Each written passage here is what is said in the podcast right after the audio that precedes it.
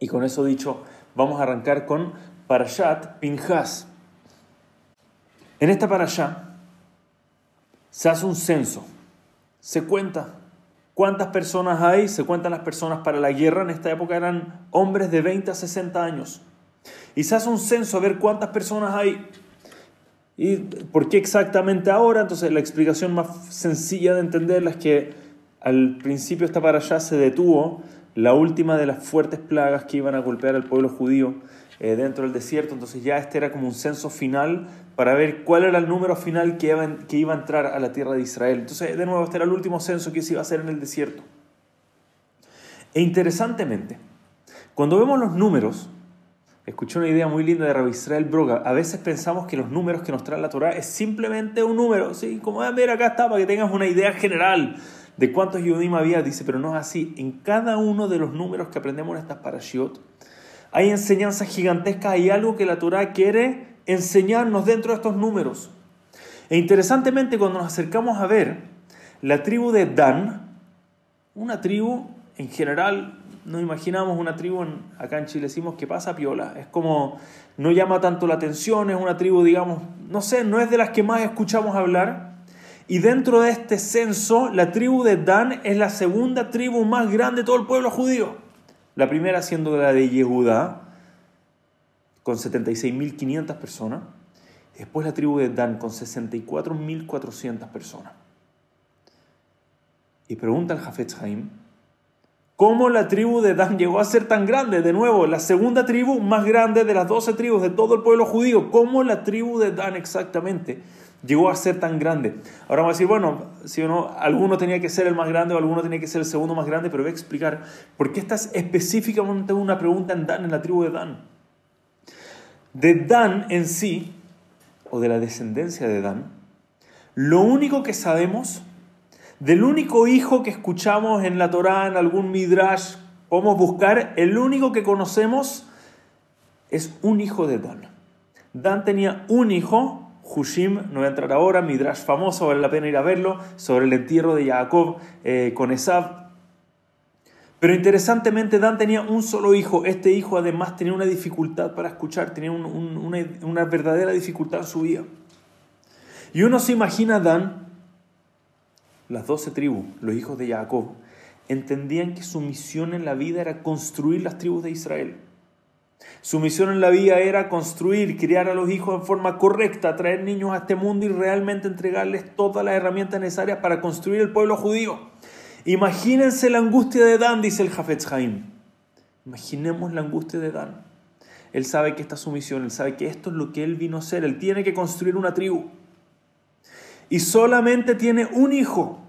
Y cuando empieza a pensar en el shidduch de este hijo, mira, nos toca ahora casar a nuestro niño, empieza a pensar, wow, pero mira, con el impedimento que tiene, tal vez va a costar un poco más conseguir un shidduch, puede ser que la gente eh, no, está abierta, empieza a tener estas complicaciones, ojalá encontremos una mujer tzaddik, una buena mujer que quiera casarse con este tzaddik, con Hushim, que era un niño tzaddik.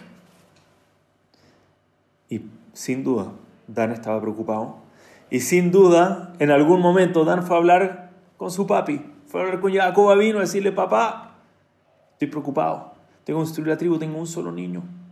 ¿Qué hago? Tengo un solo hijo. ¿Cómo, cómo voy a construir una tribu entera de un niño? Y en Parashat Vayehi, Jacob bendice a su hijo. Jacob bendice a Dan. Y le dice, Dan Yadin amó que a Israel. Le dice, Dan va a vengar a su pueblo y se unirán como una de las tribus de Israel. Jacob le da fuerza, le dice, mira, se va a formar de ti una tribu, va a salir una tribu, también alude, muchos dicen a Shimshon este versículo, pero yendo sencillo, le dice, de acá va a salir una tribu, y Dan dice, ¿cómo? Y termina la bendición, el último pasuk de la bendición, Adán dice, Lishuateja kiviti Hashem. Tu salvación anhelo Hashem. ¿En manos de quién está? Vas a hacer el cálculo matemático, tengo un hijo, mis otros hermanos están teniendo muchísimos hijos, vas a hacer un cálculo matemático, ¿cómo va a salir una tribu de ti? ¿Se te olvida quién maneja el mundo? Busca tu salvación en Hashem y vas a ver el resultado. Y el resultado lo vemos en Parashat Pinhas, cuando se enumera el pueblo judío, varios años después. antes de entrar a la tierra de Israel. Y la segunda tribu más grande con 64.400 Yehudim aptos para la guerra entre 20 y 60 años. La segunda tribu más grande de todo el pueblo judío. Porque tu salvación anhelo Hashem. Algo tan importante, pero algo de repente difícil de, difícil de recordar en nuestras vidas. ¿Quién está a cargo?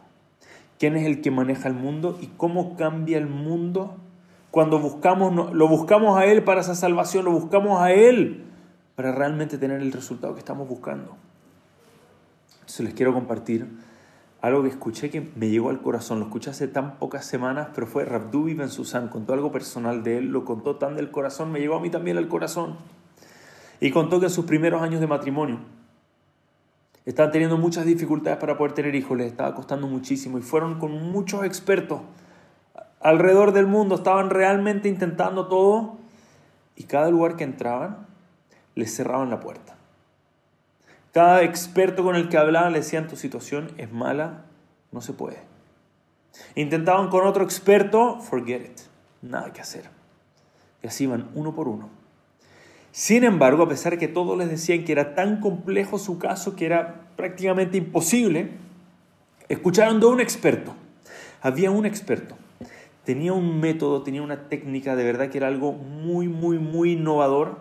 Era tan innovador que ni un seguro lo cubría, entonces solamente la consulta eran más de mil dólares. Solamente ir a decir Shalom Alejem, saludarlos y ver más o menos la situación, solamente eso eran más de mil dólares.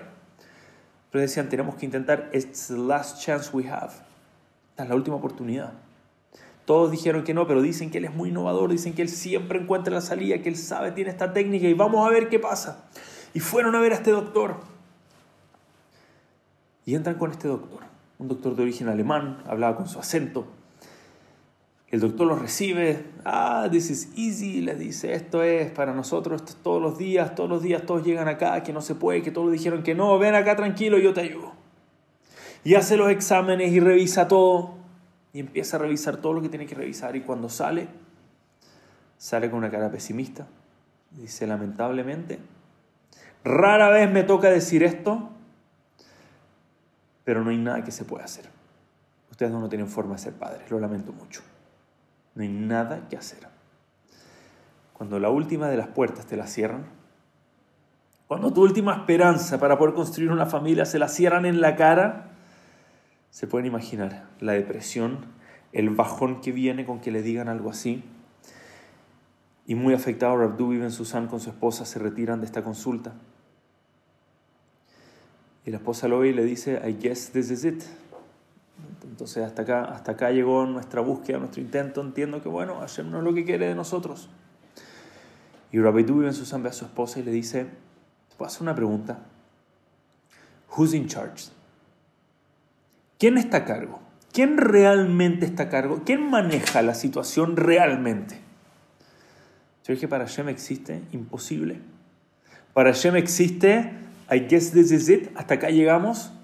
Si Él quiere, it's gonna happen si Él quiere va a pasar.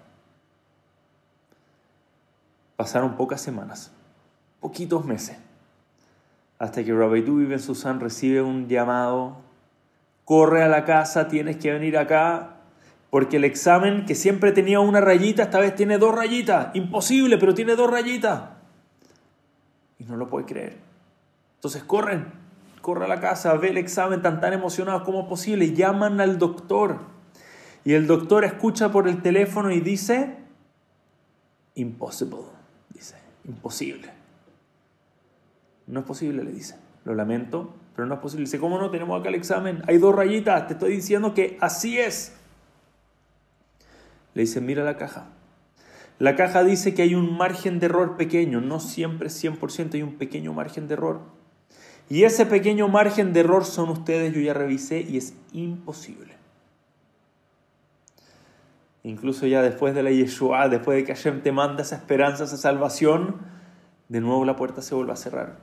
Entonces el doctor dice que quiere ir a hacer los exámenes y los lleva y hace examen de sangre y revisa y todo. Y después de unos días de espera para recibir el resultado final, llama al doctor. Y le dice, hola rabino, no sé qué decirte, le dice. Esto es imposible, le dice, esto es imposible. No me preguntes, no sé qué pasó acá, pero this is impossible, dice. No, sé cómo explicarte lo que está pasando. Pero efectivamente, tu señora está embarazada. Le dice, pero enjoy this child, disfruta este niño, porque no van a tener más, le dice. Esto es imposible, lo que pasó es imposible. Y así mismo, después de que nació su bebita, un año después, vuelven a llamar al doctor con otro examen de dos rayitas. Y nuevamente el doctor dice, impossible. No puede ser, dice con 60 alemán. Impossible, dice. No hay nada, no hay forma que esto sea real. Y después del otro examen, los ve les dice, yo sé que ustedes piensan que esto es Dios, que esto es alguna fuerza mayor. Le dice, no, yo no creo nada de eso, dice, pero esto es imposible, dice. No entiendo cómo puede ser que están teniendo otro bebé en camino. Cuando ya no sabemos hacia dónde mirar, nos toca mirar hacia arriba. Buscar nuestra salvación en el que realmente tiene la salvación en sus manos, que es Hashem. Y la definición de Am Israel, creo yo, que es muy apropiado decir que la definición de nuestro pueblo es impossible. Una nación imposible. Un pueblo que tantas veces se vio no solamente Dan con su hijo, las matriarcas estériles, el pueblo judío siendo perseguido en momentos, siendo a punto de ser exterminado cuando uno dice hasta acá llegó, ¿cómo van a volver a surgir? It's impossible, no hay forma. A Israel de repente vuelve a surgir y se esparcen en el mundo y construyen sinagogas y construyen colegios y construyen Batemidrashot y de repente todo el pueblo judío vuelve a surgir. Porque nuestra salvación la buscamos en el creador del universo por lo tanto, no hay nada imposible. Es una idea muy linda. Alguna vez nos hemos preguntado cuál es la definición de un NES, un milagro. ¿Cómo definimos un milagro? Y me encantó esta idea. ¿Cómo se define un milagro? Cuando David Amelech escribió la Shre, omitió la letra Nun. Cada pasuk tiene una letra inicial y la letra Nun está omitida. ¿Por qué? La Nun representa nefilá, representa caída. Así puso David Amelech. Cuando David Amelech llegó a la Nun, dijo, la, Nun representa caída. Yo no quiero poner caída dentro de la Shure, vamos a sacar lo que es caída. Y dice la Gemara, sin embargo, eventualmente David Amelech igual puso nefilá más adelante cuando dice, Someh Hashem lejola noferim. Hashem levanta todos los caídos. Hashem, Hashem sostiene, supports, Hashem aguanta todos los caídos. La nun y la samaj. La nun es caída, samaj es levantada. ¿Qué es un nes? Nes se escribe nun samaj.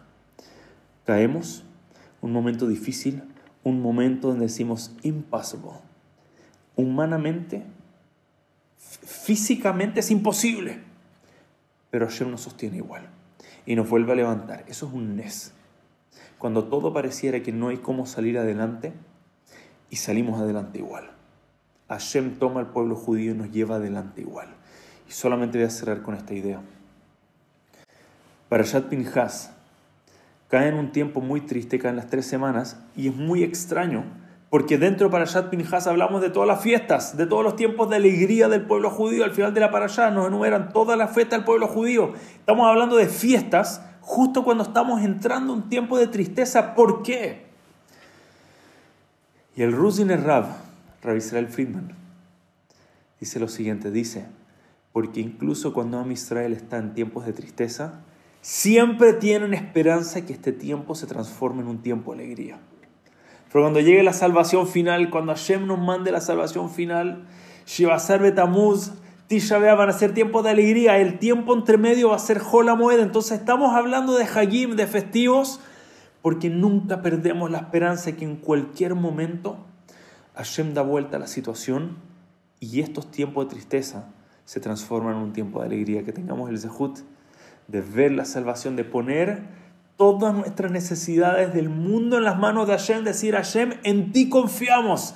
Nosotros no creemos en impossible, creemos en improbable.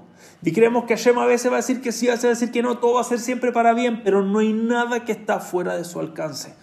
Que seamos todos Zohé todo Israel que en estos momentos están buscando salvación, que la tengan Bekaró, Hashem, que escuchen todas buenas noticias, Shidujim, los que están buscando Shidujim, hijos Bekaró, los que están intentando tener hijos, Refuashlema, todos los que están pasando momentos difíciles de salud, porque para Hashem no existe imposible y que pronto tengamos la verdadera salvación para todo Israel, que Bekaró, Hashem, escuchemos de la llegada de Mashiach, la construcción de nuestro templo, que no conozcamos este periodo de tristeza. Muchas gracias a todos, que todos tengan un muy buen día.